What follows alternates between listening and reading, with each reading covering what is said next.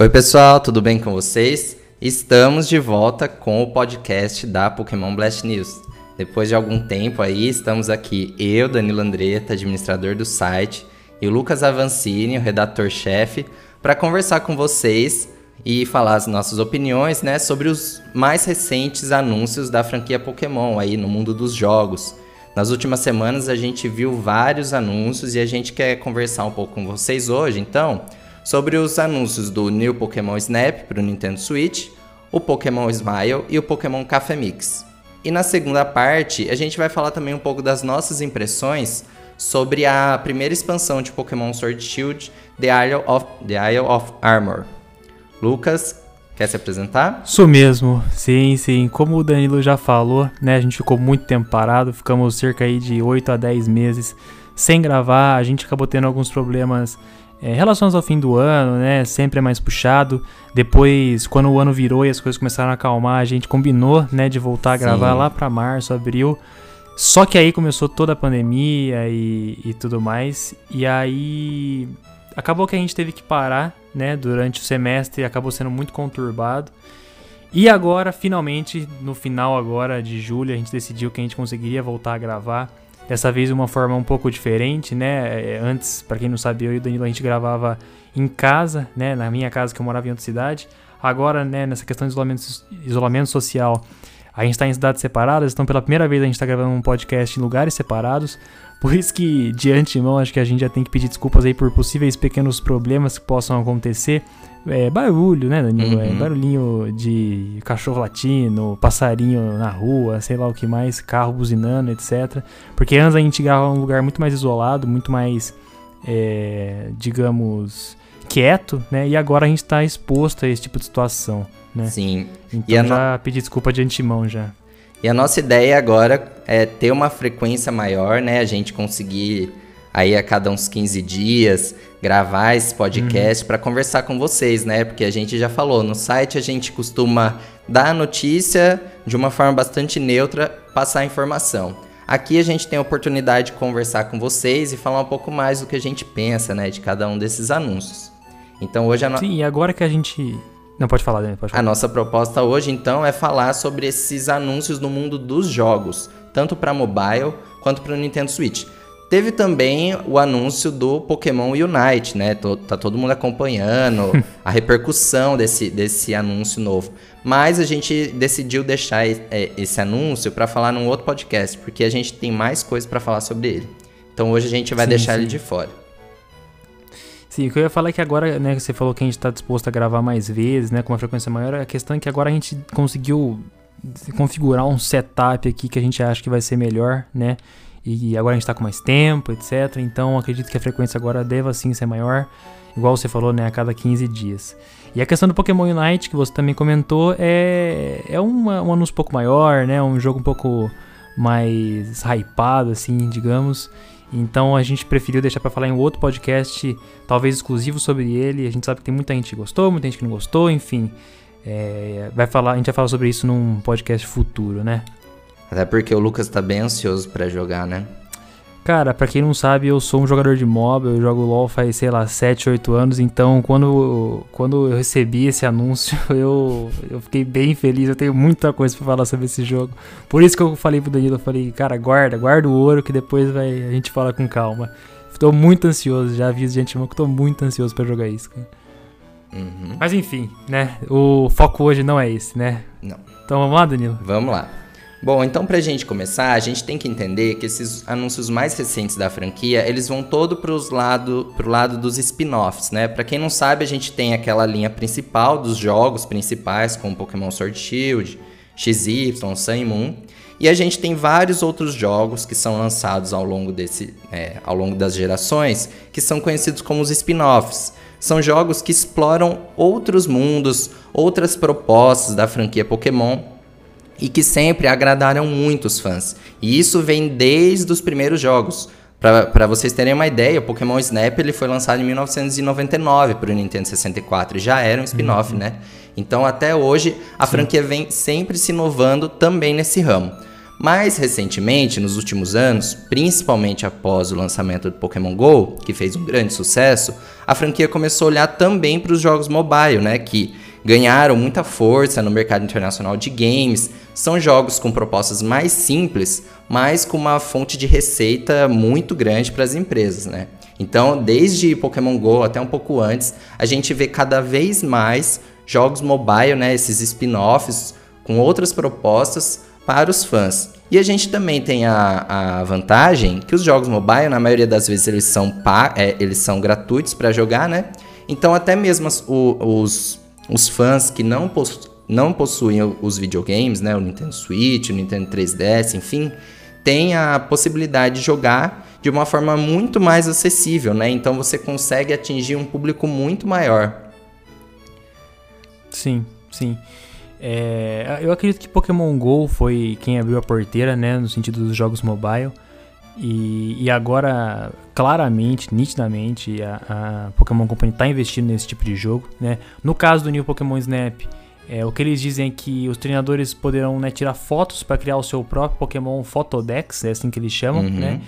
Então, e, e, na verdade o que eles colocam depois é que eles podem também descobrir expressões e comportamentos inéditos dos Pokémon. Então, assim, é, parece ser um jogo mais casual, né? Um jogo que vai servir aqu aquela questão de só diversão e Sim. muito daquela pegada de colecionáveis, né? O pessoal muitas vezes gosta desse tipo de jogo para passar tempo, né? Esse tipo de situação. E quando você insere algum tipo de é, metodologia, digamos, colecionável nesses jogos, vira uma febre, né? Pokémon GO teve muito disso no início. Uhum. É, outra coisa que também vale a pena falar é um tipo de jogo de nicho, né? Então é, não acredito que vão ser muitos usuários que vão testar. Inclusive, também é importante dizer que eu e Danilo a gente diz isso, a gente fala sobre esse jogo de um ponto de vista de quem não jogou o jogo original Nintendo 64 em 99.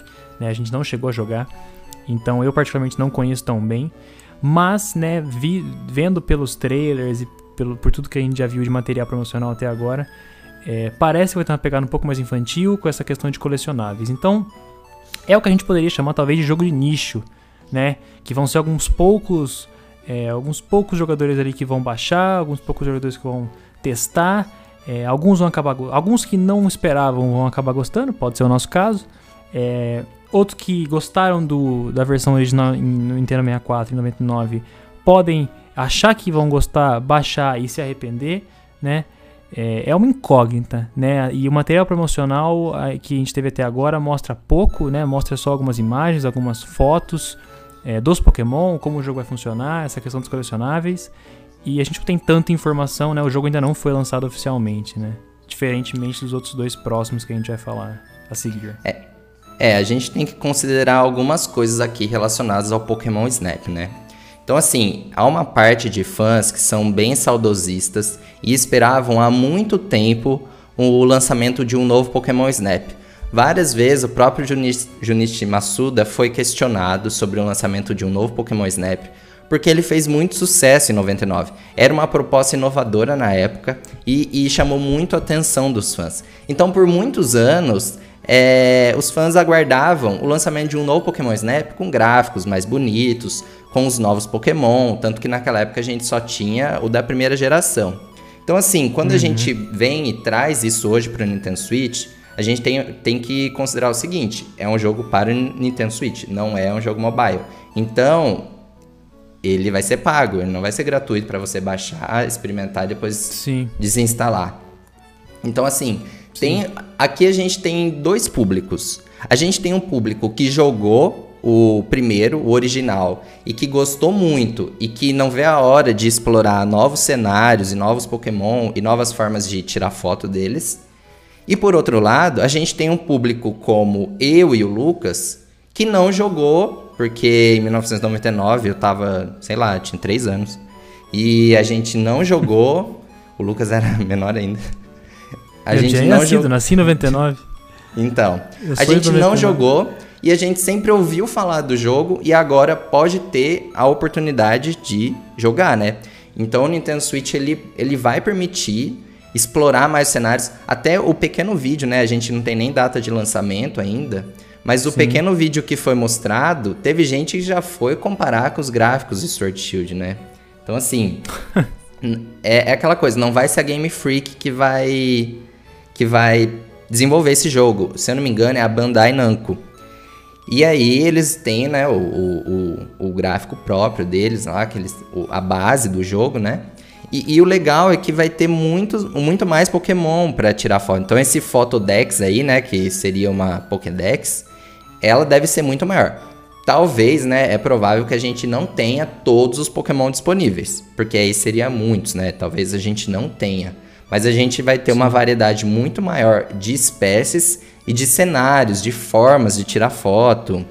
Enfim, é, isso acho que vai ser explorado, as formas de usar o, o Joy-Con, né, o Rumble. Eu acho que tudo é, isso é. vai ser melhor aproveitado e, e aprofundado, né? Sim, é aquilo que eu falei, né? O Pokémon Go abriu a porta para esses jogos casuais no mobile e agora eles estão, né, com esse New Pokémon Snap explorando ainda mais essa questão, né? Mesmo que seja um Nintendo Switch, ainda assim é um spin-off, ainda assim é um jogo casual. Uhum.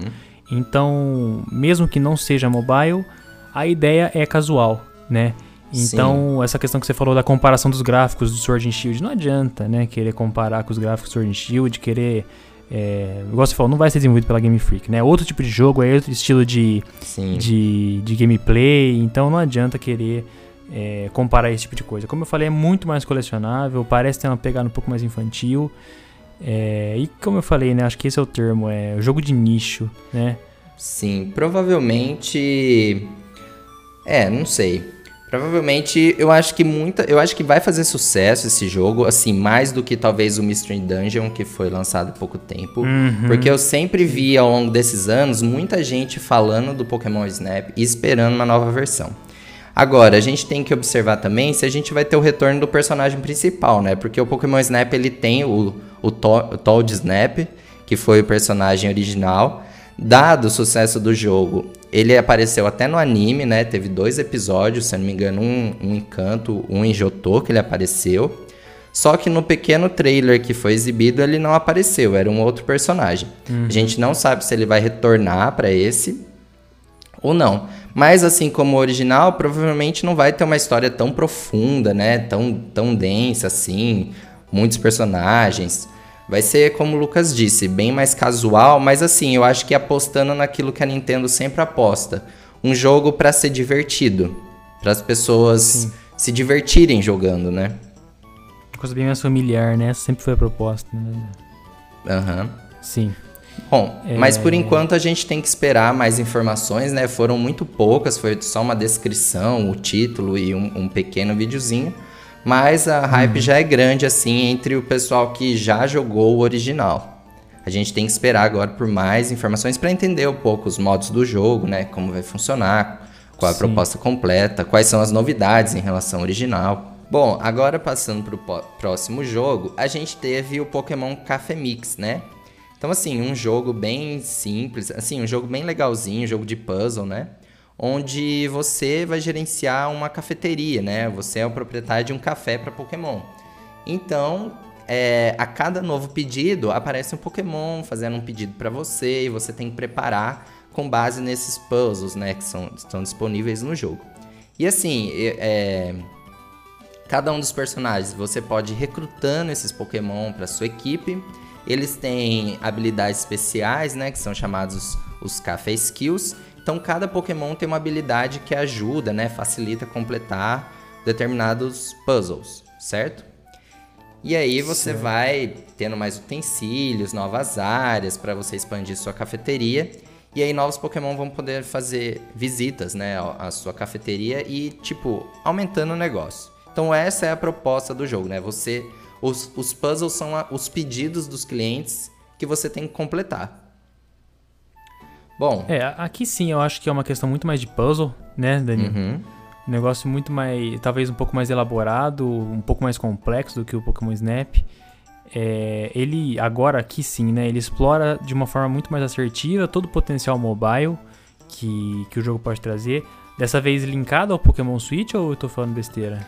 Não, não. Ele tá disponível para o Nintendo Switch e para o mobile, só que são, você joga de forma independente, né? Você entendi, pode ter entendi. jogar no Nintendo Switch, como você pode jogar na versão mobile. E você pode adicionar seus amigos com o código que tem no jogo. Entendi, essa informação eu não, eu não tinha certeza. Mas a visão que eu tenho desse jogo, pelo trailer que eu, que eu cheguei a ver, é, é esse potencial puzzle, né? Acredito que numa uma comparação bem grosseira possa ser até comparado com o Pokémon Shuffle, né? No sentido de serem jogos de puzzle. É bem passatempo, né? Um passatempo, um passatempo divertido para aquelas pessoas que gostam desses joguinhos de puzzle Pokémon. Uhum. Então, toda a questão que você vai evoluindo no café e, e, você vai gerando novos Pokémon. Os Pokémon tem vários combos, você consegue novas bebidas, novos pratos, etc. Então, acho que esse jogo tem aquela aquela ideia de você esperando no médico, assim, né? Sentado no médico, esperando no consultório. Você fica, saca o celular do bolso e começa a jogar um puzzle Pokémon, né? Muito mais nessa ideia, esse caso. Sim, sim. Então, o Pokémon Shuffle, assim, né? Eu sou um. Sabe quando fala assim, viúva do jogo? Porque eu adorava Pokémon sim, Shuffle. Sim. Eu joguei demais, eu era viciado nesse jogo. E eu fiquei muito triste quando anunciaram que ele ia ser desativado. Eu acho que muita gente sente falta dele até hoje, porque era muito divertido. Eu jogava no 3DS, né? Não no mobile. Só que era bem isso. Toda hora eu ia lá jogando, jogar cada vida nova e até agora eu tô esperando uma nova versão do Shuffle com os novos Pokémon, né? Mas enfim, tudo bem, o Shuffle passou, a gente tem a proposta do Café Mix. Uma coisa que eu gostei no jogo é que ele não depende de conexão na internet para jogar, então isso é legal porque diferente do Pokémon Go que você sim. precisa obrigatoriamente estar conectado, o Café Mix não. Então é bem como o Lucas disse, né? Qualquer lugar que você estiver ali, não tem o que fazer e tal, você saca do celular no bolso e você pode jogar ele. Inclusive foi isso que eu fiz. Primeira vez que eu joguei, eu tava esperando o meu lanche ficar pronto. E aí eu comecei a jogar ele ali. E é um jogo simples, tem vários tutoriais que vai explicando como você montar os pratos, como você aumentar a cafeteria, como você recrutar os Pokémon. Então ele vai explicando bem o passo a passo, assim, bem coisinha por coisinha. E a, a, a, os pedidos não são tão difíceis de fazer, né? Claro, no começo eles são mais fáceis. Mas assim, é, haviam 120 pedidos iniciais, mas por que, que eu considero que não era tão difícil? Porque em poucos dias, muitas pessoas já tinham completado todos os pedidos. Então, assim, um, dois dias tinha gente que já tinha feito todos. E aí, nessa semana passada, já foram lançados. Em semana passada, essa semana, não lembro exatamente que dia, mas já foi lançado mais opções de pedidos, né? Mais ordens. Colocado mais um Pokémon, o Sobol, um Pikachu especial, Scorbunny, alguns eventos assim para trazer novos personagens. Mas é um jogo que atraiu muitas pessoas, assim, porque é um jogo bem agradável, né? Como você falou, é pra você se divertir ali. É um jogo. Sim, bem casual, né? Bem casual. Então, assim, é um passatempo, né? Ele já tá disponível tanto pro Switch, né? Você pode jogar no Switch, quanto no mobile, você pode adicionar seus amigos. Ele tem alguma. Ele tem uma parte lá que você pode comprar coisas, né? Usar dinheiro. Só que a maior parte da experiência você não depende necessariamente disso. Ele tem uma, uma, uma proposta assim que você consegue aproveitar da maior parte do jogo sem precisar gastar dinheiro com isso, né? Sem ser um pay to play ou pay to pay win, to, né? win pay to play, igual Pokémon E eu Go acho que isso é importante, né, cara? Eu acho que isso é importante essa questão do de não ser pay to win, pay to play, né? Porque eh, a proposta que aí todos esses jogos de Pokémon para mobile estão trazendo é um jogo free to play, né? Você não paga nada para baixar ele. Uhum. Porém, existem microtransações e as microtransações não impactam tão diretamente na sua gameplay. Para Pokémon Go, né? Uhum. Faz bilhões aí de dólares e não é um jogo pay to play, né? Você consegue, talvez é, você vai ser, digamos assim, defasado em relação a quem paga? Sim, Sim mas dá para jogar, é. né? E isso é importante, né? Isso é muito importante do ponto de vista de quem quer trazer jogadores, né? Então, se a Nintendo está disposta a trazer jogadores para o celular, ela tem que entender que nem todo, nem todo mundo está disposto a pagar por isso, né? E isso me parece que está sendo minimamente coerente, né? Uhum, sim. É uma coisa que eu também achei legal no Café Mix, né? As minhas é, impressões iniciais, que ele traz assim, o primeiro Pokémon lá que você começa na cafeteria é um Eevee. Então a gente pode ver mais uma vez, né, desde o lançamento de, Le de Pokémon Let's Go, Pikachu e Eevee. O Eevee cada vez mais tem espaço na franquia ali como um, um Pokémon Sim. destaque.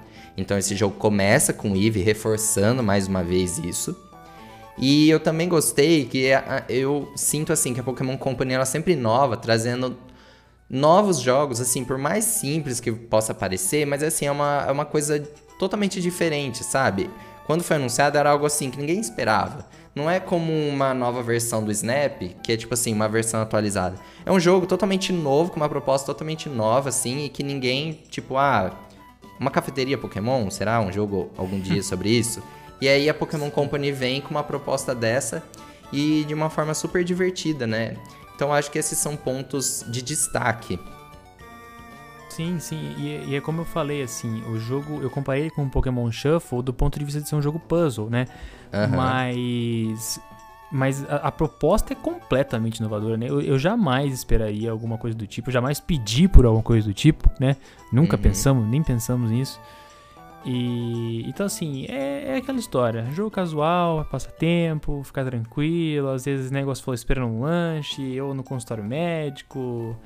Enfim, um jogo que tem potencial, acredito que tem sim potencial.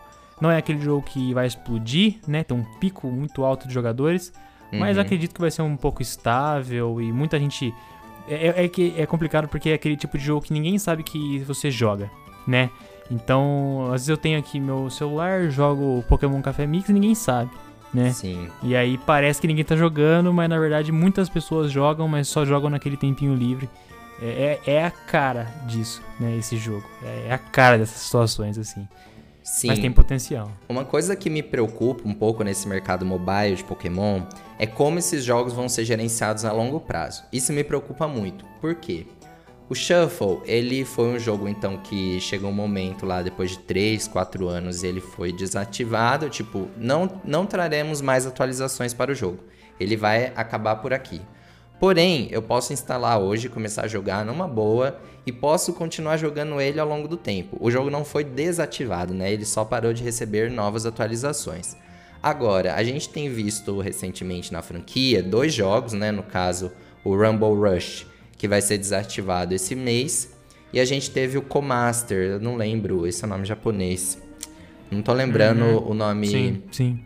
Nome ocidental. É, eu não lembro o nome, mas eu, eu sei do que você tá se referindo. Assim. Então, mas esses é, dois. O nome que eu lembro é esse também. Então, esses dois jogos, eles tiveram uma campanha ali. O Rumble Rush foi apenas um ano. Ele foi lançado em julho do ano passado.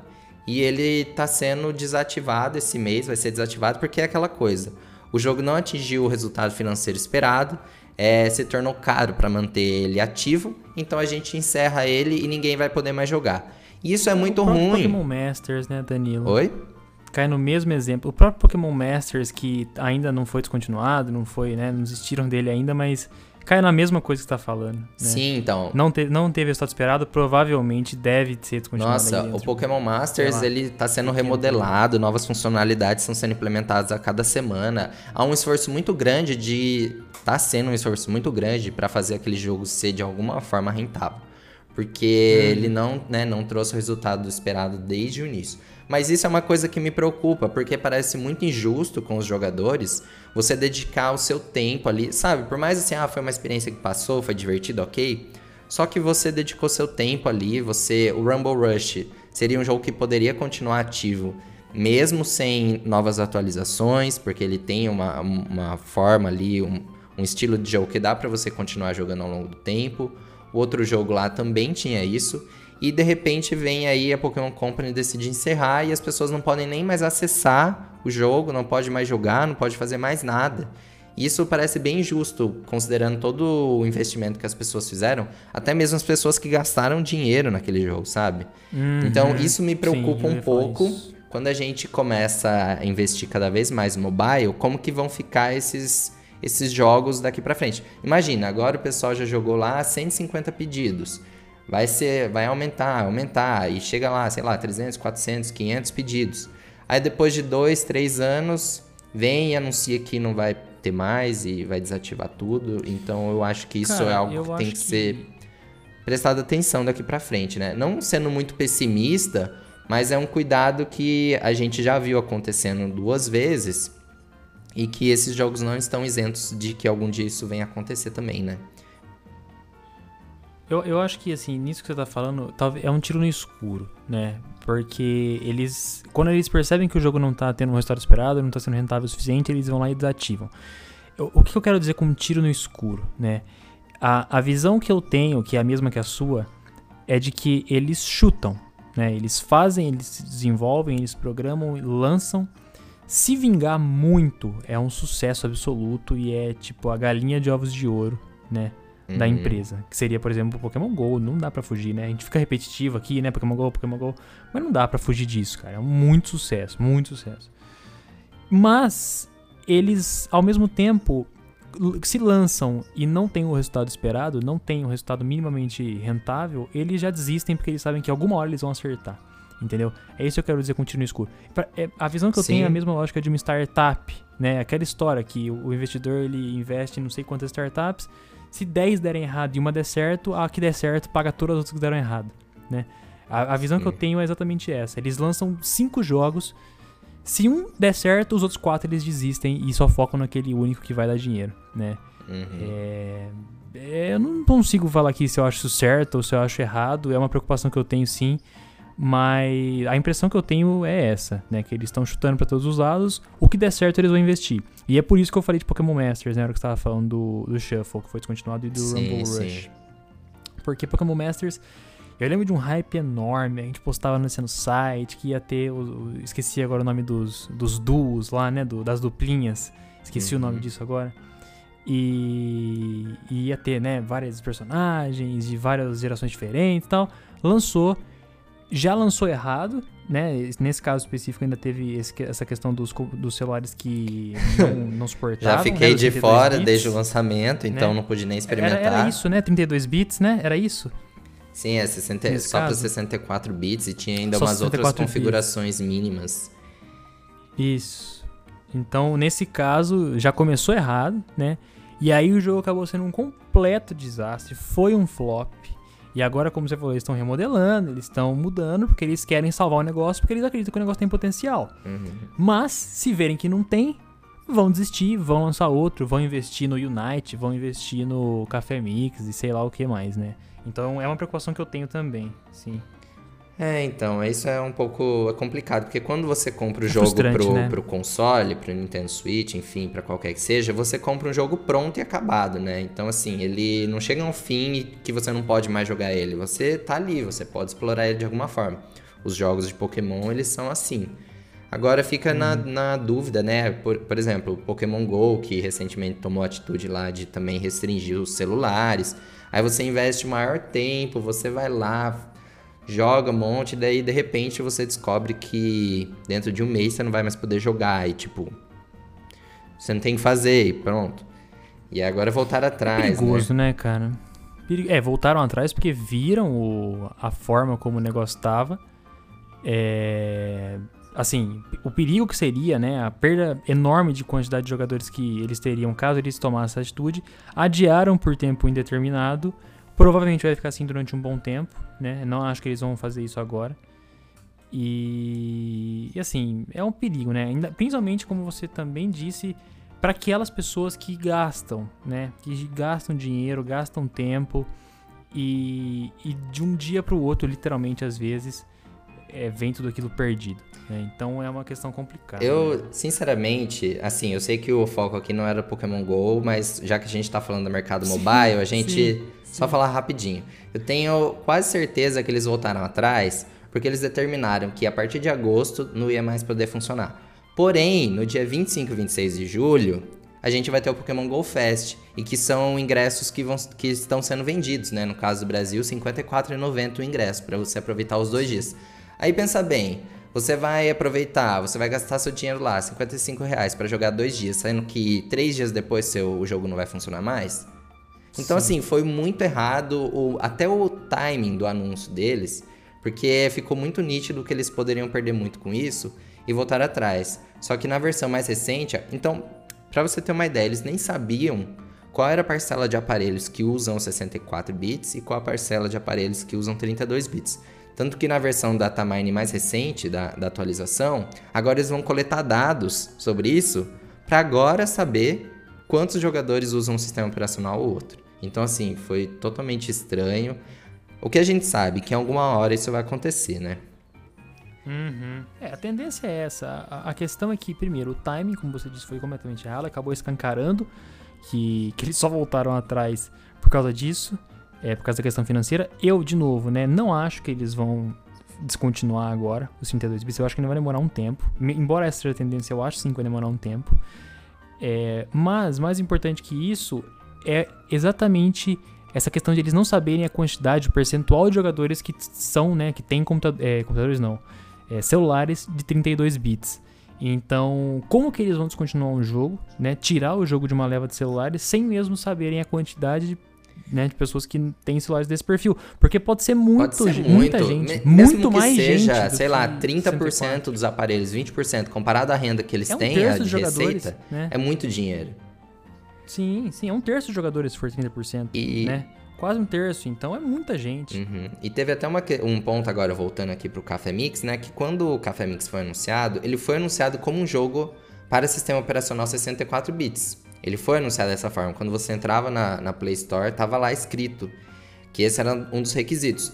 Então, assim, não sei o que aconteceu, porque meu celular é 32 bits instalou normal. No começo teve um problema com o idioma que não estava funcionando, aí o jogo não abria, mas agora já está ok. Mas assim, é, funcionou para 32 bits.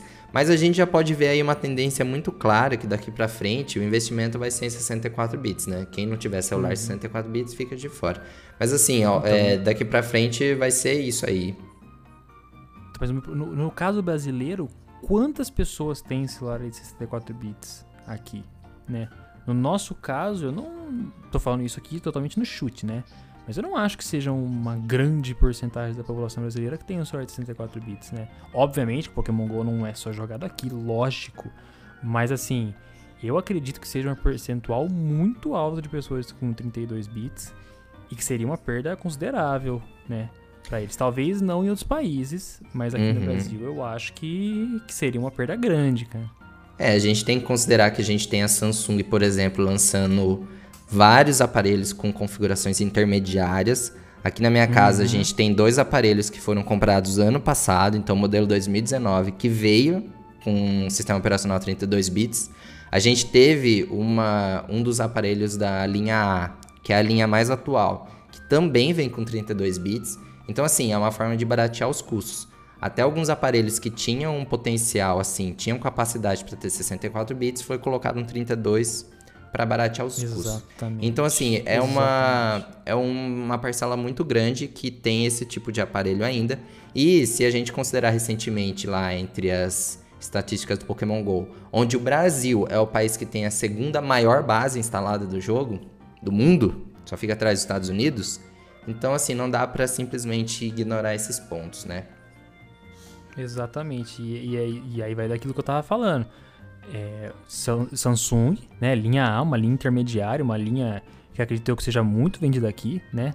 Uhum. E você falou, você comprou dois aparelhos, ambos é, no ano passado, ambos 32 bits. E é um celular extremamente recente, né? Sim. Agora imagina a quantidade de jogadores que estão jogando Pokémon GO que tem celular de 2017, 2016, que deve ser é, muito é de... alto, né? Sim. O seu é de que ano? 2017. 2017, tá vendo? 32 uhum. bits, né? De novo, eu tô dizendo isso aqui totalmente chutado, né? Não sei qual é essa estatística, mas, dado o nosso contexto brasileiro, eu acredito que seja uma quantidade muito grande de jogadores que têm celulares com 32 bits. E por isso que eles não podem simplesmente fazer chutado do jeito que teria sido caso eles tivessem mantido a, a decisão anterior, né? De descontinuar para 32 bits.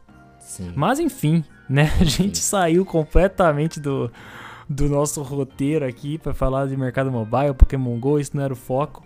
Mas falamos Mas sobre tá tudo Pokémon conectado, né? né? Sim, sim, sim. Mas vamos agora para o próximo, né? Que é, é o Pokémon Smile, né? Quer falar um pouco, Danilo, antes? É, o Pokémon Smile, assim, todo mundo também não esperava por isso, né? Tipo, Sei lá, eu, eu, acho que a gente estava esperando um pouco mais de informação sobre Pokémon Sleep, que foi anunciado em julho do ano passado, e desde então a gente não teve mais notícias. Mas chegou um Pokémon Smile. E aí, quando o jogo foi apresentado, a gente viu que ele tinha uma pegada bem infantil, né? Bem pré-escolar até. É, na verdade, um jogo bem simples para ensinar, estimular as crianças a escovarem os dentes, né? Então, assim, é, é, é um incentivo. Você pode ligar a câmera ali pro seu filho e aí ele vai escovar os dentes, a câmera capta, né, os movimentos que ele tá fazendo. tem um cenário ali com alguns Pokémon. E a ideia é fazer os movimentos certos para derrotar as bactérias, alguma coisa assim, né? E aí depois, própria... se, se a escovação for correta e você derrotar as, as bactérias, a criança tem a opção de capturar o Pokémon que aparece ali, né? E aí, tipo assim, o jogo tem uma Pokédex. Então, a criança vai, vai escovando todos os dias e aí vai capturando os diferentes Pokémon para completar Pokédex. A própria descrição do jogo é muito auto-explicativa, né? Que ela diz que o, o aplicativo é uma nova experiência móvel é, que torna a escovação dos dentes uma atividade divertida e incentiva as crianças a desenvolver bons hábitos de escovação. Né? Então, não, nem tem muito né, o que ser falado aqui. É um jogo, como o Danilo falou, um, talvez até pré-escolar, né? Um negócio muito mais, assim, específico para crianças mesmo. É, não acho que tenha um grande potencial para ser um sucesso. Acho que vai ser muito mais uma questão infantil mesmo. Talvez tenha para as crianças, não sei, talvez de 3 a 6, 7 anos, um negócio um pouco mais colecionável também, né? Que eles podem capturar o Pokémon depois de escovar os dentes, caso consigam matar todas as bactérias. E assim, não, não acho, né, que vai ser muito, muito sucesso assim. O que pode ser falado aqui, que talvez esse seja o ponto principal, é que é uma porta de entrada, né, para possíveis crianças que ainda não conhecem a franquia. Claro. Então, existe uma, né, talvez uma criança lá, 3, 4 anos, nunca teve contato com Pokémon, a família não conhece, não sabe direito o que é, isso existe, né, é comum aqui. E de repente os pais, não sei, se deparam, né, na, na lojinha do celular, Play Store, né, Google Play da vida, e encontram Pokémon Smile, encontram uma forma de fazer os filho, o filho escovar o dente de uma forma melhor, né? Baixam e aí a criança tem acesso a isso, tem contato com isso. É a única forma que eu consigo ver esse jogo sendo, assim, um, um chamariz, né? Sim, é, e é legal, assim, que os pais podem determinar notificação para o aplicativo lembrar de escovar duas vezes por dia, a hora é que, que for definida. Parental, é, um controle parental. Quando você traz, né, igual você falou do Pokémon Snap, uma, um aspecto colecionável, então isso estimula para que a criança continue escovando todos os dias até ela completar Pokédex, né? Então, assim, para que continue sendo usado né, o aplicativo. Mas, assim, a gente vê que Pokémon vai para todos os lados, tudo que você imaginar, ele tá chegando. Então, assim, quem imaginou que escovar o dente olhando pro celular, usando o celular? Então, tipo, agora tem até isso, entendeu? Então a criança já tá ali, celular. Ou seja, Pokémon vai acompanhar a gente em tudo que a gente possa imaginar. Pokémon Sleep vai trazer pra gente de alguma forma interagir enquanto dorme. Então Pokémon Smile aqui enquanto a gente tá escovando o dente. Só que assim, eu sinceramente, eu acho que se eles não tivessem feito isso de uma forma tão infantil, eh, ficou bem claro que era para criança em idade pré-escolar. Só que se tivesse trazido talvez um uma outra pegada, uma outra proposta de você escovar o dente e colecionar esse Pokémon, é bem capaz que todo mundo ia estar tá fazendo isso. E eu acredito que tem muita gente que nem é criança que tá fazendo isso também. E tipo, ok também, entendeu? Super, legal. Mas assim, Cara, eu acho que eles acabaram até perdendo um pouco. Porque eles poderiam. Então, Danilo. Talvez os adultos eu... não, não tenham interesse. Só que, sei lá, eu acho que quem é fã ia querer experimentar um pouco e ver como que era. Essas coisas do dia a dia, assim, eu acredito academia, é, caminhada, é, eu acho que muita gente acabaria aproveitando, sabe? Eles escolheram pegar essa questão do, da escovação dos dentes, mas tem outro, muitas outras atividades diárias, assim, que eles poderiam criar um aplicativo. Igual eu falei, né? Chute pra todo lado. Né? Esse Pokémon Smile fica bem claro de novo, é chute pra todo lado. Pode ser que seja um puta de um sucesso, mas é, não sei, né? Justamente por essa coisa muito mais infantil. Mas eu acho que eles poderiam sim perder um pouco de potencial nesse sentido de pegar uma outra, uma outra faixa etária com outras atividades diárias, igual eu falei, academia, É verdade, né? Lá. Podia ter várias atividades Podia envolvidas. Ter feito. Sim, é. entendeu? Poderia ter feito isso. É... Não sei, né? Foi um potencial talvez perdido, ou talvez já está em desenvolvimento, a gente não sabe. É... Mas enfim, é... acho que não tem muito o que falar em relação a esse Pokémon Smile. Ele já está lançado oficialmente, Sim. né? Para quem tiver interesse. Se você tá ouvindo aí, tem um filho, uma filha que, que é teimosa aí para escovar os dentes, testa Pokémon Smile. Quem sabe ela não começa a colecionar Pokémons aí enquanto escova os dentes. Não melhora a escovação da criança. É, né? a gente teve até fã que mandou foto pra gente no Instagram, né? Se alguém estiver usando aí, pode mandar pra Sim. gente também compartilhar. Marcaram a gente, mostrando que o filho tava usando. Sim. Super legal. Tipo, acho que é, cria ali um momento de interação pai e filho, né? Um momento divertido com Pokémon. Ah, fica bem legal. Eu acho assim, não é um aplicativo para ganhar dinheiro, né? A, tipo, a ideia dele não é ser um sucesso de receita. Mas ali é tipo Sim. assim, mais uma forma de estar com Pokémon, entendeu? De estar com Pokémon Sim. no seu dia a dia. Sim. Bom, Acho que o Pokémon Smile merece ser um pouco mais rápido mesmo, né? Sim. Vamos passar agora para a parte 2 então, né? É, na nossa parte 2, então, a gente vai falar sobre as nossas impressões de Pokémon Sword Shield Ilha da Armadura, né? A primeira parte. Eu não vou ficar falando nome em inglês, senão vou me confundir toda hora. É, Mas é assim, difícil, Ilha da né, Armadura. cara? Eye of Armor, né? É difícil esse nomezinho. Eye cara. of Armor. Mas enfim, é, é Ilha então. da Armadura em português. E a gente vai falar sobre isso. O que é muito legal, que a gente já tem que destacar logo de cara, é que a Pokémon Blast News pela primeira vez ganhou uma cópia, né, uma chave de acesso para para DLC da própria Nintendo, né? Então assim, foi uma algo muito legal, né, de uma grande conquista, um reconhecimento do nosso trabalho, da nossa seriedade, né, do trabalho que a gente faz aqui no Brasil. Foi muito bacana, a gente gostaria de agradecer muito, muito mesmo. Algo que, sei lá, eu nem imaginava assim e foi muito bacana, né? Então eu a gente espera que, que esses laços assim da Nintendo com o Brasil comecem a se tornar, né, mais estreitos, mais iniciativas para que pouco a pouco a gente tenha a Nintendo aqui no Brasil de novo, né, com força.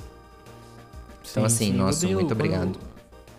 Quando, quando você falou, né, que tinha recebido o jogo e tudo mais, eu fiquei muito impressionado, foi a primeira vez que isso aconteceu. Né? Uhum. Então, isso mostra todo o reconhecimento, toda. A, igual você falou mesmo, seriedade, acho que essa também é uma palavra muito importante.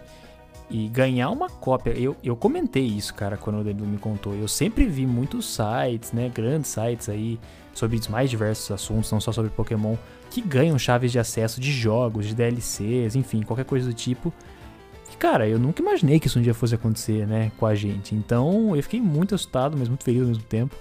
E agradecer a Nintendo, a gente tem que agradecer a Nintendo pela. Não sei nem como falar, pela. Me ajuda aí, Danilo. Não, pela. Pelo pela... reconhecimento, né, do nosso é, trabalho. Isso, isso começou cara, lá em 2018, sim. né, quando a gente foi na BGS, a gente experimentou o Pokémon Let's sim, Go. Sim. Antes, né, lá numa salinha fechada, a gente teve uhum. acesso exclusivo a isso. Ano passado também a gente não tinha Sword Shield, mas a gente pôde experimentar o, o novo jogo do Luigi.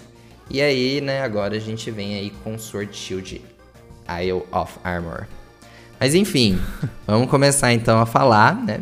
Essa DLC, ela dividiu muito os fãs, muito. A gente tá falando dos fãs que gostaram, que gostam de Sword Shield e gostaram também da DLC e a gente tem por outro lado uma parte de fãs que não não gostaram dos jogos, né?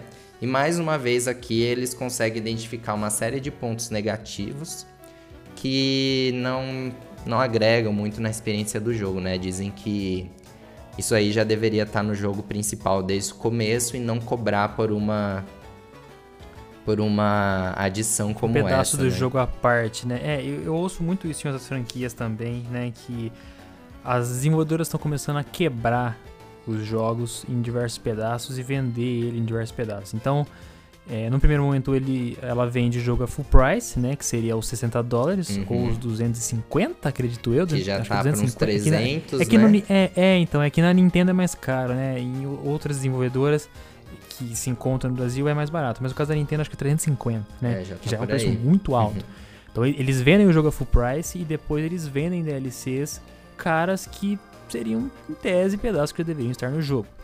Esse é o caso dessa DLC, né, Ilha da Armadura? É isso que a gente vai discutir aqui. Mas para organizar de uma melhor forma, a gente dividiu aqui as nossas ideias em três pontos principais. Então, os negativos, os positivos e depois os comentários finais, né? É, a gente vai começar a falar dos negativos, né, para já se livrar deles logo. Uhum. Mas eu acho que vale essa ressalva aqui já, que eu encontro isso muito em outras. Eu, eu, embora eu acompanhe muito Pokémon e tal, eu também acompanho muito outras franquias de outros jogos, outras desenvolvedoras. Gosto muito do setor de jogos no geral. Então eu vejo isso muito em outras desenvolvedoras. E, é, assim, tá acontecendo com Pokémon. Né? E esse, esse exemplo dessa DLC é um clássico, né, de quebrar o jogo para vender em vários pedaços depois. Mas então vamos começar a falar dos pontos negativos, né, Danilo? A primeiro, a primeira coisa que eu acho que você pode falar. Só outra coisa antes, aliás. O Danilo já jogou, tá? Uhum. Né, Danilo? Já zerou. Eu já. não. Né, eu não joguei ainda. Então o Danilo tem muita, muito mais propriedade para falar do que eu, né? Eu basicamente vi alguns vídeos e li a crítica, algumas críticas, né, inclusive da PBN, se você não viu, tá lá. Mas, enfim, ele pode falar disso muito melhor que eu. Mas começando. É, primeiro ponto negativo é que o, o, a DLC ela explora os laços de amizade entre humanos e Pokémon mais uma vez, né? E isso pode ser considerado um ponto negativo? Pode, considerando que poderia ser mais aprofundado, né, Daniel? É, a gente até tava conversando sobre isso antes de começar o podcast, né? Gravar, Porque assim, esse, essa primeira versão, então a gente tem que só posicionar, né? Essa DLC, ela foi foi lançada a primeira parte agora, então quem comprou teve acesso à primeira parte agora. E aí, no final do ano vai ter The Crown Tundra, que vai ser a segunda parte da DLC. Então até agora a gente tá jogando 50% dela, né? E aqui a gente vai para a Ilha da Armadura e a gente conhece lá o Kubifu, o Dojo, o Pokémon Dojo. E a nossa história ali é desenvolver os nossos laços com o Kubifu. Tanto é que ele só vai evoluir para o Urshifu dessa forma, né? Através dessa campanha do jogo, dessa história, que é para você estreitar os laços com ele. Aí por que, que a gente ficou pensando se seria né, um ponto positivo, negativo? O que a gente chegou à conclusão, né, é que a gente gostaria que essa, esses laços tivessem sido mais bem explorados na, na história. Porque assim, acaba sendo uma história bem curta e rápida, onde você vai é, desenvolver seus laços com o Kubifu, por exemplo, visitando três locais Ilha, Ilha da Armadura, onde quando você chega lá, o Kubifu sai para fora da Pokébola e vocês observam a paisagem juntos. E isso acaba sendo assim, não tem nenhuma batalha ali com Pokémon, não tem nenhuma atividade que você vai fazer é, especificamente com ele, além de visualizar a paisagem. Então assim, basicamente é isso. E aí você vai para a floresta lá, coletar algumas coisinhas, mas também não, não, não, não chega a ser uma coisa muito surpreendente. Aí quando a gente chega na torre, né, que é a torre onde a gente vai desafiar os treinadores, e aí ao final do desafio o Kubifu vai poder evoluir para Urshifu. Lá a gente tem um nível, né, que ele tem que estar tá pelo menos no nível 75 para a gente entrar. E a gente pega ele no nível 10. Então acho que a ideia era, por exemplo, você desenvolver seus laços com ele, treinando ele do nível 10 até o nível 75 e aí chegando na torre. Porém, a gente tem um acesso muito facilitado aos itens XP Candy de vários tipos que aumentam o nível do Pokémon muito rápido, né? Em Sword Shield isso é extremamente fácil de você ter um Pokémon nível 100. E aí rapidamente você pega aquele monte de item, coloca no Kubifu e ele chega em um minuto. Você coloca ele no nível 80, 100, enfim, do jeito que você quiser. E aí quando você entra na torre, que é o desafio final, a gente tem uma série de quatro batalhas simples, um contra um. Os Pokémon são estágio inicial, não são nem evoluídos. Também não são tão difíceis, você só pode usar o Cubifu lá dentro. Ok, mas também não é um grande desafio para você superar. Talvez com o, com o, o, Mustard lá no final, que ele também tem um, um Cubifu, pode até ser, ser um pouco difícil, mas se você tiver um golpe voador ali, é tipo muito fácil. Então assim, o que a gente sentiu falta é de que esses laços eles fossem realmente mais explorado, sabe? E não algo simples como visualizar a paisagem ou tão facilitado quanto subir o nível. Então, por exemplo, se fosse uma dinâmica de felicidade, que a gente sabe, né, happiness, a gente sabe que é um pouco mais difícil no jogo de você atingir um nível mais elevado de happiness. Como para evoluir um Baniri. O Riolo, né? Ou o Riolo. O Riolo, por exemplo, né? Eu lembro muito do Riolo quando você fala disso. Então, apesar que o Pokémon Camp ele também facilita isso. Só que assim, é uma forma que não é tão rápida de se alcançar. Então, talvez pudesse ter sido isso. Mas enfim, a gente colocou isso como um ponto negativo, mas assim, como algo que a gente esperava um pouco mais, né? Tanto que isso está relacionado ao próximo tópico, né, Lucas? Sim, é... o segundo ponto negativo que a gente comentou aqui seria que a história é, é curta, né, fraca, e ela pode facilmente ser completada em menos de 5 horas, né? Assim como o Danilo falou, a ideia principal seria a evolução do Pokémon, só que. É, do Kubifu, né? Só que acontece que com essa mecânica, digamos assim, né, da, de evoluir o nível dele muito rápido, fica trivial, né? Você acaba gastando muito pouco tempo na DLC, você zera ela muito rápido e, portanto, não dá para falar que você consegue ficar mais do que 5 horas jogando na DLC, né? Então, é um ponto fraco, né?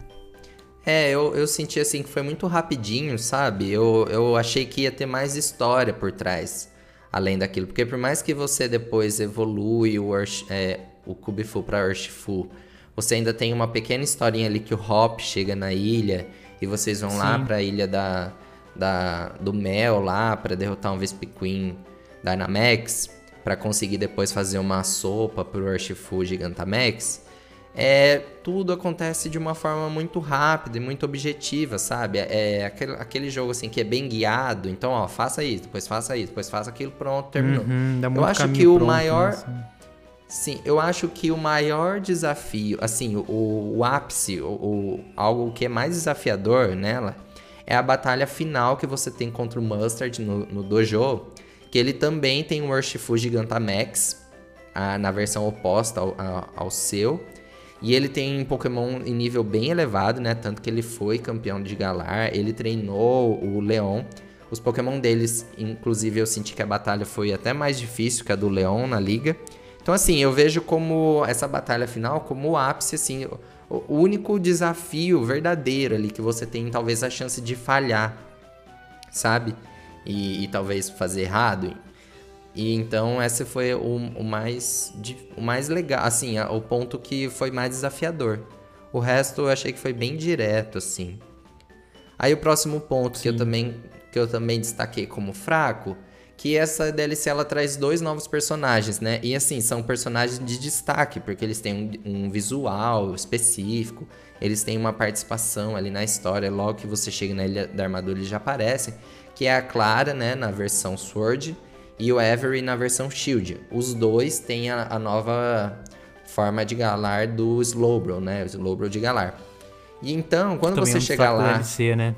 Sim, também é um destaque da DLC. Quando você começa a história ali, que você conhece eles e tal, eles não querem que você vá pro dojo, mas depois assim, você tem que ajudar a recuperar a roupa deles, que foi roubada, tem os três, as três missõezinhas. Só que logo eles se tornam personagens muito secundários. Tipo, isso é muito rápido, eles perdem todo o destaque ali na história e eles não trazem mais, não agregam mais na história, sabe? Então, assim, eu senti que eles começam com uma proposta de que eles vão ser importantes ali, tipo, vão ter uma, um papel maior.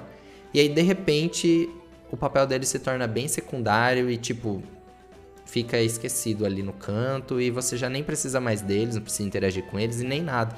Então acho que também, dado que era uma proposta que eles fossem um personagem de destaque, que eles tivessem uma história maior. Talvez a gente nem precisasse do Hop na segunda parte, né, depois que derrota o Mustard, e que fosse eles que acompanhassem a gente lá para a ilha do Mel. Mas enfim, isso foi um ponto também que eles foram mal subutilizados, alguma coisa assim. Subutilizados, sim. E por fim, né, como último ponto negativo, vai de novo daquilo que eu já tinha comentado no começo, de que é, a Ilha da Armadura funciona como uma DLC, né, uma cham um chamariz para forçar os jogadores a comprar a expansão. É, isso do ponto de vista de que você só vai ter algum, um acesso a uma série de Pokémon exclusivos através dela. E aí, polêmica, uhum. né?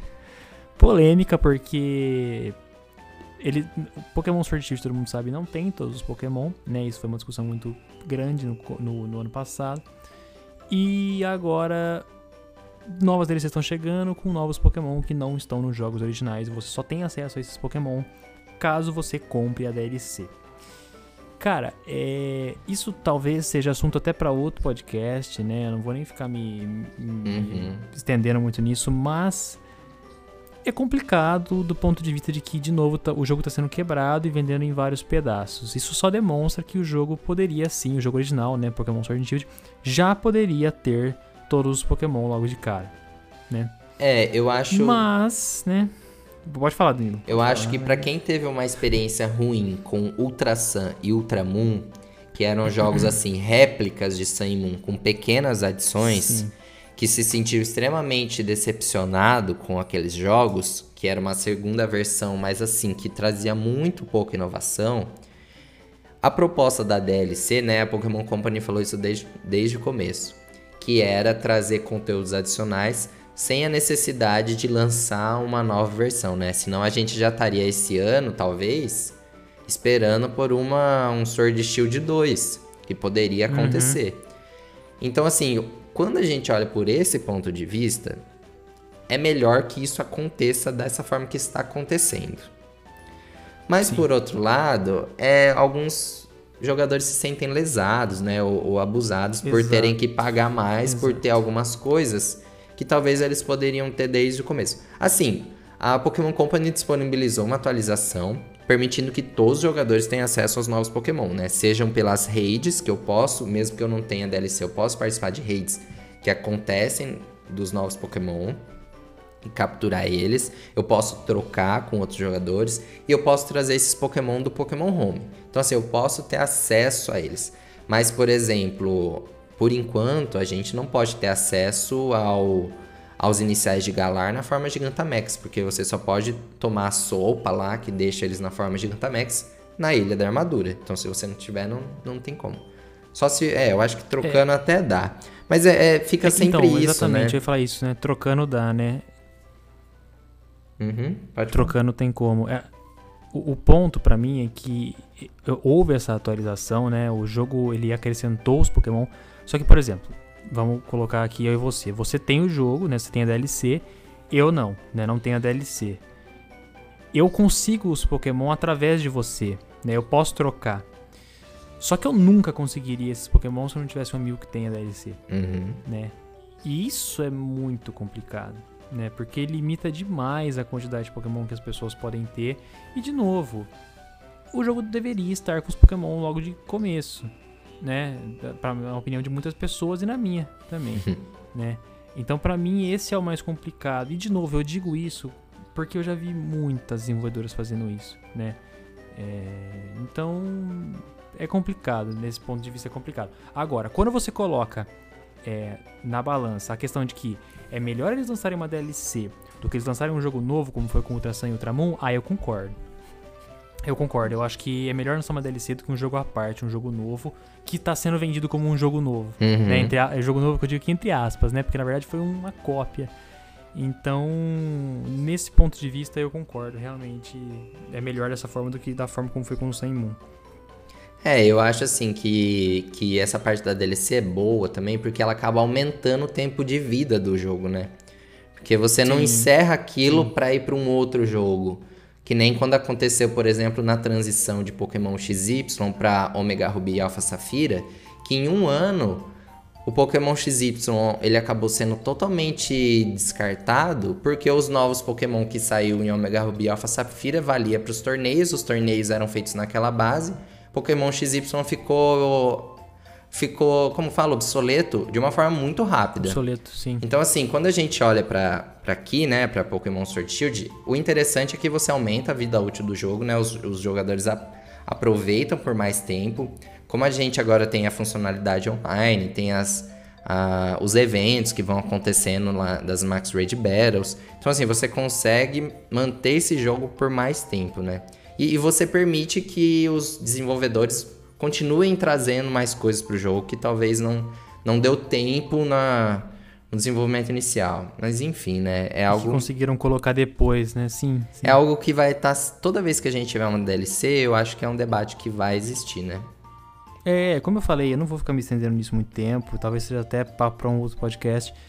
Mas é, é, dá, é, dá pano pra discussão. Dá muito pano pra discussão, uhum. com certeza. Cada vez que sair uma DLC, né? Quando sair a segunda parte, a The Crown Tundra lá vai ter de novo discussão, com certeza. Mas, né, a gente falou agora os pontos negativos, que a gente, a gente queria já se livrar deles antes. É, a Ilha da Armadura não tem só pontos negativos, tem também seus pontos positivos e a gente destacou alguns deles aqui, né? Primeiro, o Kubifu.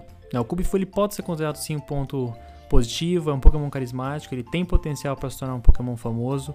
É, eu particularmente gostei dos traços dele, de todo o design dele e Cara, eu gostei. O que você achou, Daniel? É, eu acho assim que toda vez que a Pokémon Company ela investe nos míticos, né, ou no lendário, aqui ela tem um tratamento especial, né? Porque especial. esse Pokémon tem que ter um apelo.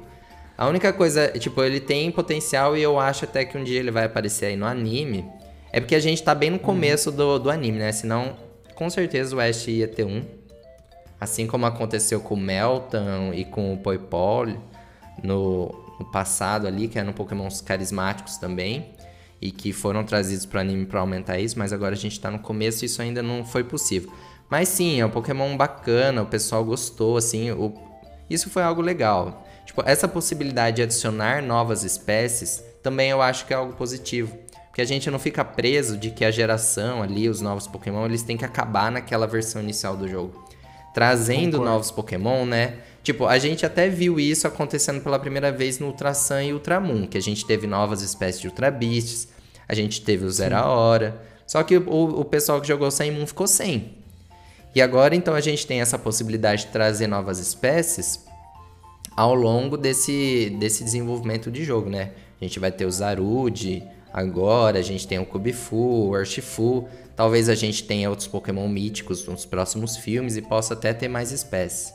Então eu acho que isso eles acertaram assim no, no lendário. Se fosse um Pokémon que já existisse, tipo qualquer Pokémon lutador aí, não ia ter o mesmo apelo, né? Para ser algo sim. novo sim, assim. Sim, sim, sim. Exatamente. E esse para mim é o ponto principal. Se eles tivessem usado só, né, pegado qualquer Pokémon lutador lá e colocado, eu acho que não teria o apelo. Eu acho que a ideia de, de colocar um Pokémon novo, chamar ele de mítico e tal, é muito válida nesse tipo de situação. Né? Se é pra ter uma DLC, então que tenha uma coisa inovadora. Né? Nesse caso, um Pokémon inovador. Gostei. É, segundo ponto positivo foi a, a, inclusão, né? Primeiro do Slowpoke de Galar, uhum. né? Que evolui para o Slowbro de Galar. E também é uma coisa exclusiva das DLC. E também tem agora novas, é, sete novas formas de Gantamax, né? Que são eles o Urshifu Single Strike Style, Urshifu Rapid Strike Style, o Cinderace, Rillaboom, Inteleon, Blastoise e Venusaur, né? Finalmente, né? É, vale destacar Blastoise e Venusaur, Gigantamax, o Charizard teve prioridade nessa fila, né? Sim, a gente completou o trio inicial de canto, né? Como sempre, canto em Sim. todos os lugares. Não podemos abandonar canto jamais. Eu acho que essa, esse ponto, assim, o, a DLC ela tenta reforçar duas novidades, né, de Sword Shield da, da região de Galar, que são as formas de Galar, né? Isso inegável. Talvez o único ponto aqui é considerar que só foi é dois, né, novos Pokémon, Slowpoke e o Slowbro. Poderia ter havido mais espécies. A gente até supôs pela visual da Clara que fosse ter um dos toques de Galar, mas não foi o caso e mais formas de Gigantamax, né? E algo muito bacana aqui também, que a gente pode reforçar, é que tem uma prioridade dessa forma alternativa para os Pokémon que são de fato da região de Galar. Por que, que eu falo isso? Porque quando a gente teve, por exemplo, as Mega Evoluções, apesar de ter muita gente que prefere as Mega Evoluções em relação ao Gigantamax, a gente teve muitos Pokémon das gerações anteriores e a gente não teve Pokémon de Kalos na forma de Mega Evolução. Então, assim, só foi focado em Pokémon antigo. Aqui, as formas Gigantamax, por outro lado, elas são muito focadas nos Pokémon nativos de Galar. Então, explora isso. E aqui a gente vê mais uma vez, dando até mesmo para os iniciais de Galar. Também é algo positivo, eu acho que o pessoal tava gostou, faltando, né? né? Eu Sim. acho que o pessoal gostou, tava faltando, cara.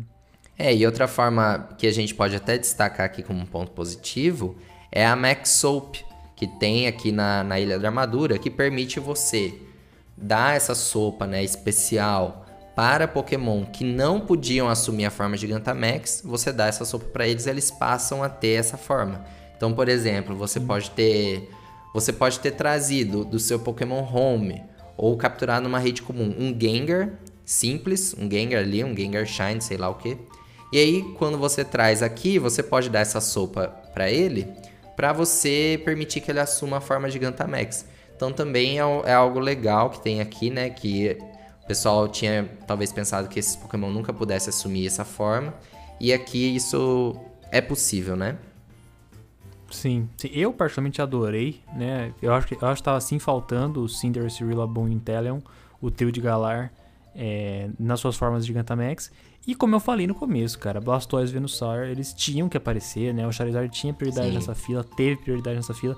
E uma hora ou outra eles iam ter que adicionar. Que bom que não demorou, porque são Pokémon, famo são Pokémon famosos, né? Uhum. São Pokémon que, que merecem o espaço deles ali. Tem toda aquela discussão, né? Tem canto demais, canto demais. Mas, cara, se tinha o Charizard, tinha que colocar o Blastoise e Venusaur ponto positivo também. Exato. Outra questão, né, que a gente já falou e eu também não vou ficar de novo me estendendo muito, é a questão da expansão da Pokédex, né? Embora muitas pessoas ainda digam que deveria ter todos os Pokémons desde o começo, é, expandiu a Pokédex, existem novos Pokémon ali que não estão no jogo original e estão agora. Uhum. É, e outro ponto que aqui também eu acho que Danilo aqui eu acho que você tem muita coisa para falar que é a questão dos Pokémon seguindo o treinador, né? Finalmente também tivemos Sim, isso. isso foi uma grande surpresa, né? Eu acho que para todo mundo, porque isso não tinha sido anunciado como um destaque da DLC, isso não tinha sido mostrado de forma alguma. E os jogadores descobriram quando foi de fato jogar. Então, assim, foi uma, uma surpresa, né? Algo que os fãs vinham pedindo há muito tempo. Desde que a gente teve isso em Heart Gold Soul Silver depois isso a gente teve de novo no Let's Go. Só que é sempre bacana você fazer sua jornada com um Pokémon andando com você, né? Assim, o que o ponto negativo aqui que o pessoal comentou é que fica reduzido apenas a Ilha da Armadura, né? Sendo que talvez pudesse ter sido uma atualização permitindo que o Pokémon acompanhasse você durante em toda a região de Galar. Mas ainda assim a gente tem que comemorar isso, é algo legal é, coisas que eu notei, né? Que a escala de altura dos Pokémon foi respeitado. É, os Pokémon Shine também aparecem na forma Shine no mapa. Agora, a única coisa que eu achei ruim é com o Pokémon lento. Porque quando você usa o Joy-Con ali pra andar, você normalmente tá andando correndo. Você não anda, tipo, passos normais, você tá andando correndo. E aí, quando você tem um Pokémon lento, ele fica para trás muito rápido. Então, por exemplo, eu, eu andei um pouco com o Dreadnought que era da minha equipe, é sempre o Pokémon que tem primeiro, né, na equipe. E ele sempre ficava para trás, então, tipo, parecia que eu tava andando sozinho. Depois eu cheguei a andar com o Zero Hora Shine, e aí ele corria, então ele tava mais perto de mim. Mas assim, é, eu acabei desativando, para falar a verdade, depois, porque tem como você desativar, né? Porque principalmente no online, quando eu ativava online, eu joguei no no modo manual, né? Não joguei na, na TV, no handle mode. E, nossa, dava vários lags assim, sabe? Dava umas travadinhas. Então eu preferi tirar o Pokémon andando comigo e não ficar com o modo online ativado o tempo todo. Principalmente no modo história, só quando eu tô fazendo as raids. Mas assim, é algo que tem que ser. É muito positivo. É uma adição que louvável, eu acho que né? surpreendeu. Né? É, é, renovou algo que a gente já teve anteriormente. E eu acho que agradou o pessoal, sim. Só eu que tive essa experiência. Eu, eu acho que seria mais legal se, se andar com os Pokémon rápidos. Eu acho que fica um pouco mais interessante. Então, eu, eu acho que, por exemplo, essa. Assim, eles respeitaram a escala de altura, né? Então talvez eles tenham. Eles quiseram respeitar muito, né? Ser muito fiel Sim. à realidade. Então, acho que talvez eles podem ter ultrapassado um pouco nesse ponto, porque eles assim, mantiveram a escala de altura, mas também deixaram os Pokémon que são lentos, lentos. Então talvez houve um excesso de fidelidade nesse sentido e, e talvez tenha prejudicado um pouco, né? Talvez cara, coloca o Pokémon lento para correr um pouquinho, né? Para acompanhar o jogador, senão não tem sentido. E ah, deixa eu só fazer eu, um último. Eu... Oi. Pode ah, falar. desculpa. E eu acho assim, um detalhe pequeno, mas que é bonito assim no mapa, que quando você entra na batalha, se o Pokémon já tá fora andando com você e você entra numa batalha de, de um Pokémon selvagem, você não tira o Pokémon fora da Pokébola. Então, assim, não aparece o jogador arremessando a Pokébola. Porque já aparece é, a animação, tipo, o Pokémon já tá ali em campo. Então é diferente. Então, assim, é um detalhe bem pequeno mas que é algo bonito, assim, de se ver, que é, que é respeitar, assim, a lógica, já que o Pokémon tá andando com você, então ele já começa a batalha ali, né? Você não precisa colocar ele em campo. O que eu ia falar que era só a questão de, de hardware que você comentou, né? Que às vezes dava umas travadinhas. É. A gente sabe que o hardware do Switch não é tão, tão forte assim, então talvez tenha alguma coisa nesse sentido assim. Mas, como eu disse, eu acho louvável uhum. né, a uhum. ideia deles terem tentado trazer isso de volta. Sim. Embora com alguns probleminhas, eu, eu acho válido. Não, foi legal. Sim. Válido. Gostei. E por fim, né, o último ponto positivo que a gente separou aqui é sobre um, um minigame, né, chamado de Caçando o Diglett, né, Danilo? Que você fez também foi uma coisa que você salientou Nossa. bastante quando estava conversando comigo. Sim, então, quando eu... Uma das propostas dessa DLC, assim, que eu até julgo que seja uma forma de maximizar seu tempo ali, né, para você aproveitar mais o tempo da Ilha da Armadura, é caçar os Diglets. Então, assim, é, você tem que caçar 150 Diglett que estão espalhados pela ilha da, da, armadura. Você só consegue ver as, as três. Os três fiozinhos de cabelo os três dele. né? né? Os cabelinhos dele. Dourado. Né? Eles, na maior parte do tempo. É, tipo, é difícil de ver eles, entendeu? Não é simples, eles não estão tão óbvios. Então você vai andando e, por exemplo, se tá com. Se tá com o clima de tempestade de areia. Então, se tá chovendo, é mais difícil de ver eles. Então, assim, eu fiz aquela campanha principal, explorei os cenários, andei em tudo e fui coletando.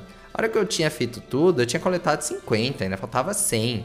Então eu tive que, sabe, andar prestando muita atenção. Tem gente que acaba não usando guias para achar, mas eu usei porque eu não tava achando mais. E mesmo com guia, eu me perdi.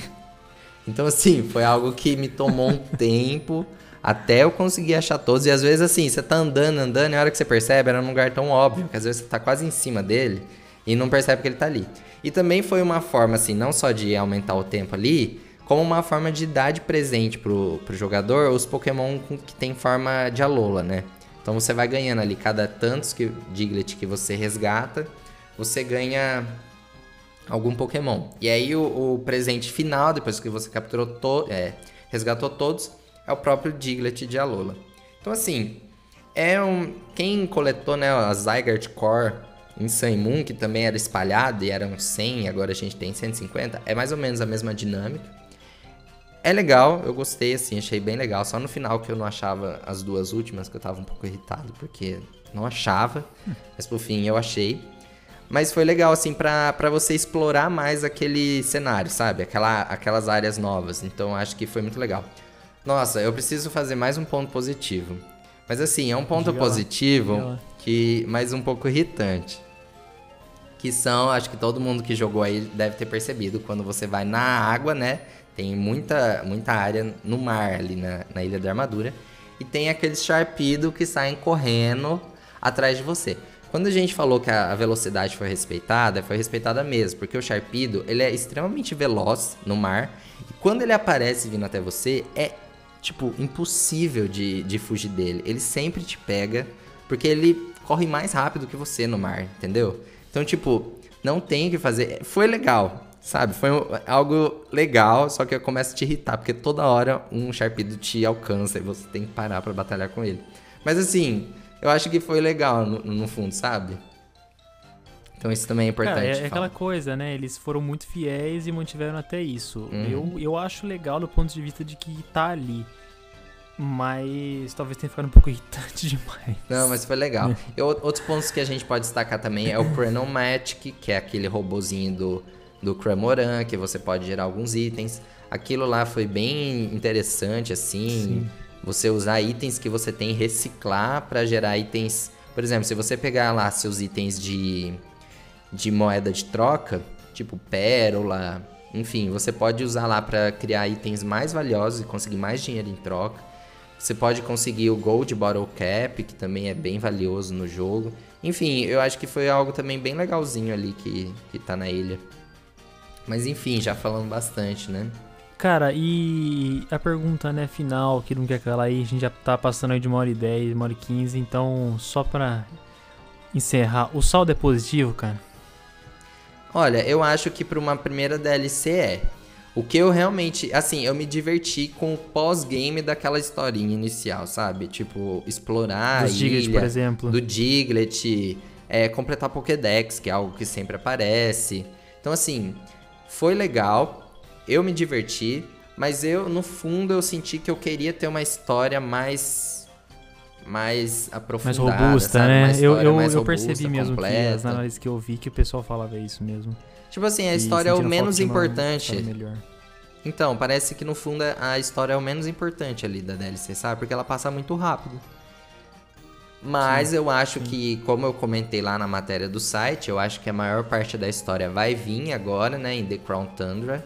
Provavelmente a gente já vai ter um novo lendário, Calyrex. É possível que ele tenha novas formas que nem foram anunciadas. A gente já tá sabendo que vai ter alguns capítulos de história, pelo menos quatro capítulos de história, para você realizar ali. Então, assim, eu acho que a maior. Que, que a segunda parte vai ter uma história mais densa, sabe? Algo mais interessante. Podem estar guardando ouro, né? Podem estar guardando ouro. Talvez eles quiseram dividir em duas partes, acabaram ficando com um pouco de pressa. Falaram, bom, vamos lançar aqui mesmo agora, lança aí, vamos guardar o ouro pro outro, né? Talvez seja isso, tomara que seja. É, eu, de acordo com tudo que eu vi, de acordo com. Né, eu conversei bastante com o Danilo sobre isso. Eu percebi mesmo que a história deixou um pouco a desejar. é, as pessoas zeraram isso muito rápido, principalmente por conta daquela questão do XP, né? Uhum. Pra evoluir o Kubifu de nível. E pra mim o que fica de melhor é a expansão da Dex e também as novas formas de Gigantamax, eu acho que isso é muito importante. Para uma primeira experiência, né, respondendo a minha própria pergunta, eu acho que o saldo é positivo. É, embora tenha muitas polêmicas envolvidas, embora tenha toda a questão da Dex, né, que como eu falei, pra mim é um ponto positivo porque adicionou, mas é um ponto negativo porque eu acho que já deveria estar antes, mas enfim. É, assim, eu gostei, né? Achei válida a tentativa, achei que fizeram algumas coisas, por exemplo, essa questão do Castelo de Giglet. São ideias boas, são ideias que forçam o cara a ficar lá jogando. No seu caso, é o seu próprio caso, né, Danilo? Você falou que os Uhum. dois últimos Giglets você ficou lá se matando pra pegar. Uhum. No fim pegou, mas passou muita raiva. Uhum. Isso é importante, né? Eu acho que adicionar uma sobrevida, mesmo que dessa forma, é importante. Você força o cara a ficar jogando e isso é muitas vezes positivo. Então, assim, eu, eu saio, né? Fecho aqui dizendo que foi muito válido, mas eu espero que The Crown Tundra seja melhor, principalmente em relação à história, né? Sim, e eu assim, eu espero que aconteça também, por exemplo, que essa não seja a única DLC, algo que eu gostaria de, por exemplo, 2022, é, 2021, a gente continue tendo conteúdo adicional do Sword Shield, mas também que tenham conteúdos adicionais gratuitos, para que não seja unicamente uma fonte de receita. Porque, por exemplo, a gente viu Animal Crossing, que foi um jogo que está fazendo bastante sucesso, já recebendo conteúdo adicional de forma gratuita, entendeu? Então, assim, eu acho que também Fez muito sucesso. fez né? muito sucesso, tipo, estourou, deixou o Pokémon Sword Shield bem pra trás. E já recebeu conteúdo atualização, né? Atualiza assim, não exatamente uma DLC, mas assim, uma atualização que trouxe coisas novas para o jogo sem necessariamente pagar. Então a gente espera que isso também aconteça em Pokémon de algum modo, que não seja exclusivamente uma DLC pra para extrair mais ganhar dinheiro. dinheiro, né, cara? Eu, eu acho que a gente também tem que partir do ponto de vista de que a partir do momento que, caso eles decidam fazer isso, eles adicionem uma DLC não paga, a quantidade de jogadores que estarão dispostos a comprar Pokémon Sword Shield vai ser maior, Uhum. porque o conteúdo do jogo vai ser maior. Sim. né? Então não é só uma questão rentável do ponto de vista direto, né, de ganhar dinheiro a partir da DLC, mas eu acho que tem também um ponto de vista indireto em que você adicionando conteúdo no jogo, você incentiva as pessoas a comprar Pokémon Sword and Shield, Uhum. né? O jogo completo, full Sim, price, sim. né? Então, eu acho que tem que ser tem que ser visto desse ponto de vista indireto também, sabe? E a gente É, mas acho que é isso. E a né, gente vai continuar esperando o anúncio do remake de Sinnoh, né? Enquanto Cara, isso, a gente é- fica com a DLC. Eu não vou nem começar a falar disso, mas eh, também é assunto para outro podcast, mas assim, eu acho que esse podcast vai ficando por aqui. Como Uhum. o Danilo falou no começo, a gente guardou Pokémon Unite para falar em um outro podcast, então podem esperar que vai rolar. Essa questão do remake de Sinnoh também, em Uhum. algum momento, eu quero muito falar sobre isso, porque, pra quem não sabe, é, eu tô esperando muito esse remake de Sinnoh. Acho que eu já falei isso em outro podcast até, mas o Danilo sabe, Uhum. eu tô esperando muito esse remake de Sinnoh. Sinnoh é minha região preferida, o Pokémon Platina é o meu, meu jogo favorito, então, de Pokémon, né? Então eu tô muito esperando isso, então certamente a gente vai falar sobre isso em algum momento, cara. É, a gente espera que vocês tenham gostado, né, desse, desse nosso retorno. Ah, e só que- uma outra coisa, só uma última Aham. coisa. Quando sair a DLC The Crown Tundra, a gente também vai ter acesso, né? E a gente Sim. também vai trazer uma análise aqui, tanto no site quanto em podcast, né? Esqueci Aham. de falar disso. Sim. Bom, então esse é o nosso retorno, né, ao mundo dos podcasts. A gente espera que vocês tenham gostado, que vocês tenham se divertido aqui com a gente. É, a gente mantém o convite para que vocês acessem o site da Pokémon Blast News, onde a gente publica as notícias, né? Todas as notícias do mundo Pokémon, basicamente todos os dias. A gente também está em todas as redes sociais, a gente está no Facebook, a gente tem um grupo lá de leitores, no Twitter e também no Instagram. Sim, os canais de podcast também, né? Estamos disponíveis em todos os canais de podcast. É, acredito Spotify, iTunes, Anchor. O Google uh, Podcast também. Google Podcast, enfim, um, acho que uns seis ou sete, agora eu não me lembro de cabeça.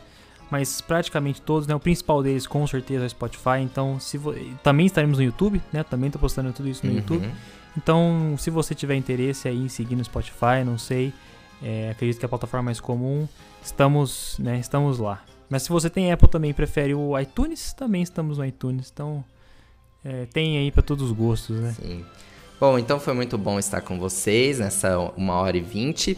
E a gente se encontra no próximo podcast. A gente vai ficando por aqui. Tchau, Lucas.